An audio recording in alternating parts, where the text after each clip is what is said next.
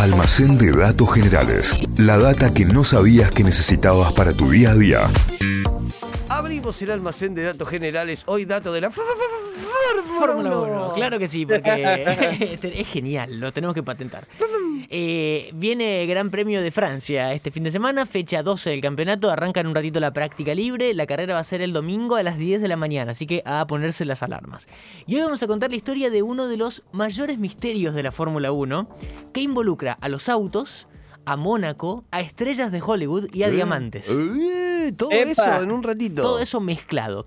Es decir, mucho lujo en la historia de hoy porque se mezcla, bueno, la Fórmula 1, que es la categoría como más prestigiosa del mundo del automovilismo, y el Gran Premio de Mónaco, que es el más histórico, el más Claro. glamoroso que tiene el calendario. Pasa por la ciudad ese, ¿no? Claro, son las calles de la ciudad. Es como que acá corten la Irigoyen y hagan una carrera en Córdoba, ¿no? Eh, Y como en Mónaco vos podés estar en el mar, la gente va a verlo desde sus yates. Claro, hay una parte que es la del puerto en la que la gente estaciona, gente como uno, estaciona los yates y ve la carrera desde ahí, ¿no? ¿Qué tan lejos estás? Pero de acá claro. a Mónaco aproximadamente. Claro. Bueno, vamos a hablar de, de- de lo que pasó en el Gran Premio de Mónaco del año 2004 y de un equipo que ya no existe más, que se llama Jaguar. Eh, para los nostálgicos era el, el que a los principios de los años 2000 era todo de color verde, la decoración Sí. del auto. Bueno, resulta que Jaguar no venía teniendo buenos resultados, me acordé del Baby Jaguar. Baby, Jaguar de mi hija. Claro, eh, debutaron en el año 2000 con dos pilotos británicos, un equipo de, de Gran Bretaña con Eddie Irvine y Johnny Herbert, y esa primera temporada no consiguieron ni un podio, o sea, les fue bastante mal. Entre 2001 y 2003 lo máximo que consiguieron fue un tercer puesto, o sea, un solo podio en dos años. Y arranca la temporada 2004 y la cosa venía igual sin buenos resultados, un equipo que estaba ahí siempre en- el fondo de la grilla.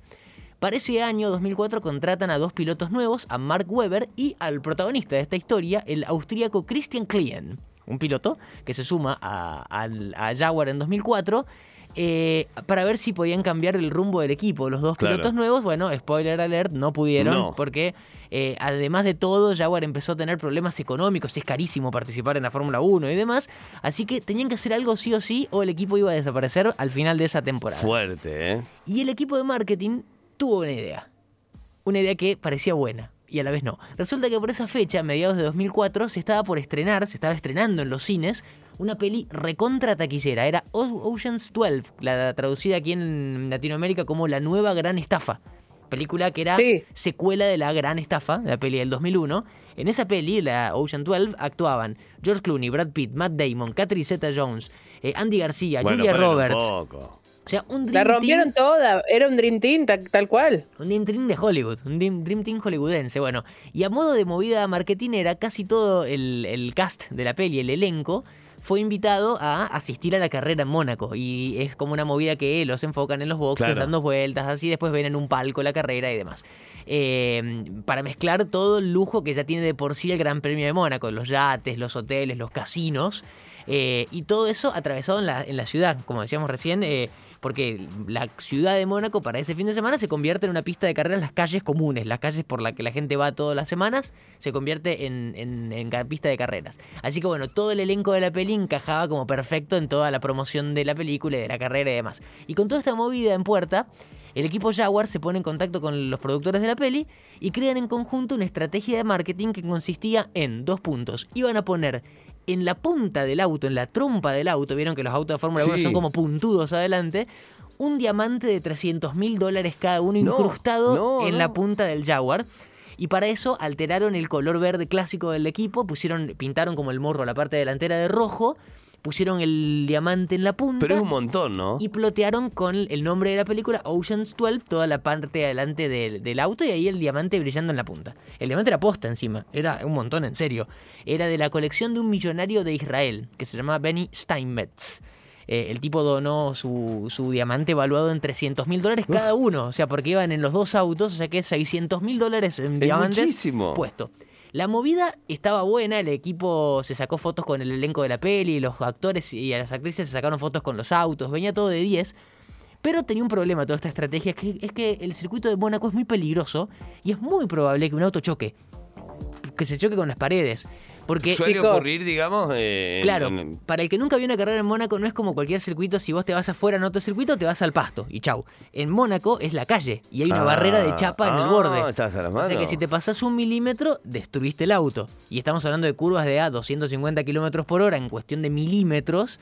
Es muy probable que un auto choque en Mónaco. De hecho, cada carrera siempre hay alguno que se, se choca contra la pared, porque estamos hablando de calles cerradas con una barrera de eh, acero. Claro. O sea que era peligroso poner un diamante en la punta del auto en un circuito como Mónaco. Pero bueno, Jaguar estaba atravesando un mal momento y se la jugaron igual.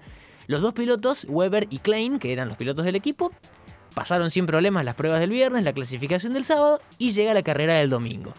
Llega la carrera del domingo y en la primera vuelta se la puso Klein. No, no, bueno, pero podría haber aguantado un poquito. Primera vuelta, en una de las curvas más lentas del circuito, que es muy famosa, el auto se le va y golpea derecho contra las vallas de protección.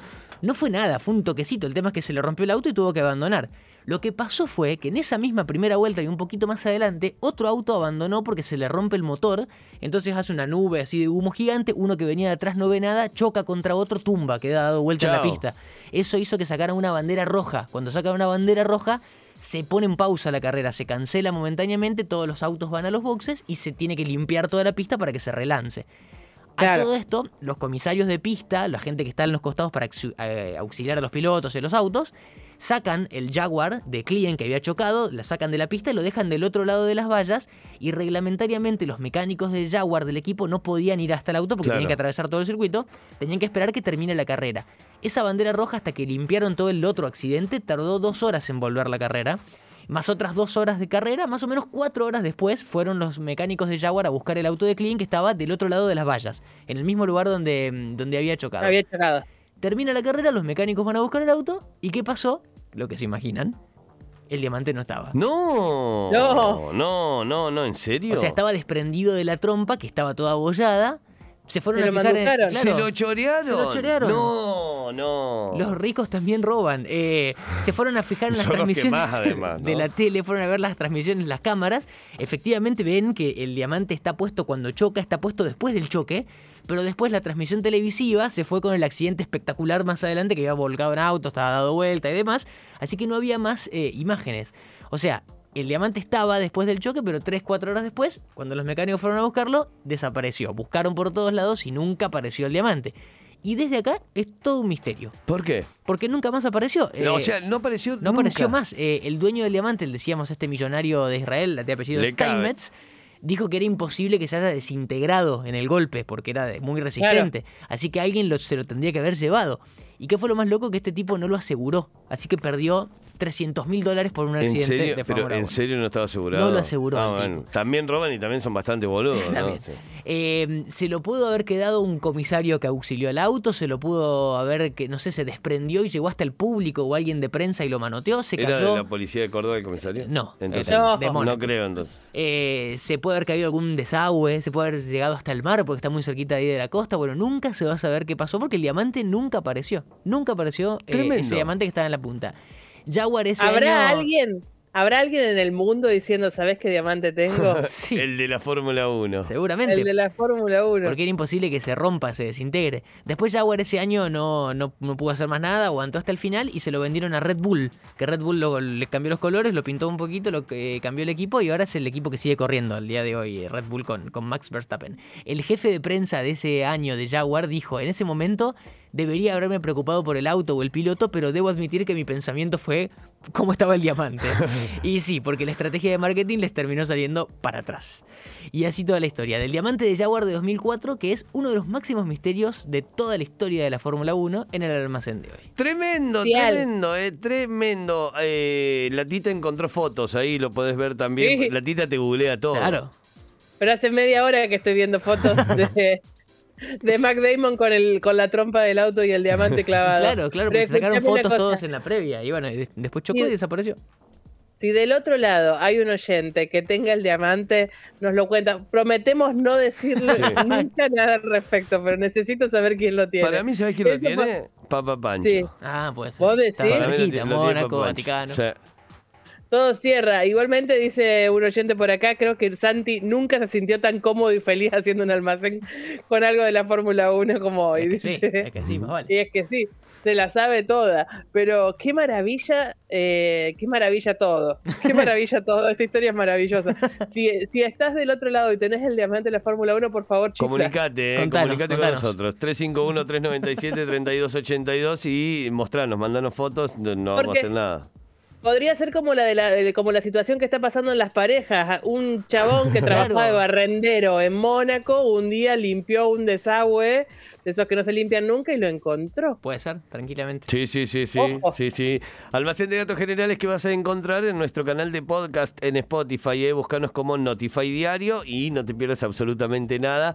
Además, un oyente del amor o una oyente del amor, no sé bien, eh, no, no recuerdo su usuario, armó un playlist del Sí, Almacén de datos generales. Si Almacén de datos generales y playlist, eh, te va a salir y los tenés ahí todos, a todos y va agregando los nuevos. Eh, Está actualizada, La rompe, la rompe. Muchísimas gracias. Eh. Notify Diario en Spotify. Almacén de datos generales. La data que no sabías que necesitabas para tu día a día. Inventos, curiosidades de la historia, estudios increíbles de la ciencia, lugares raros del mundo y un montón de locuras más. Todo eso podés conseguir en el Almacén de datos generales de Santi Miranda.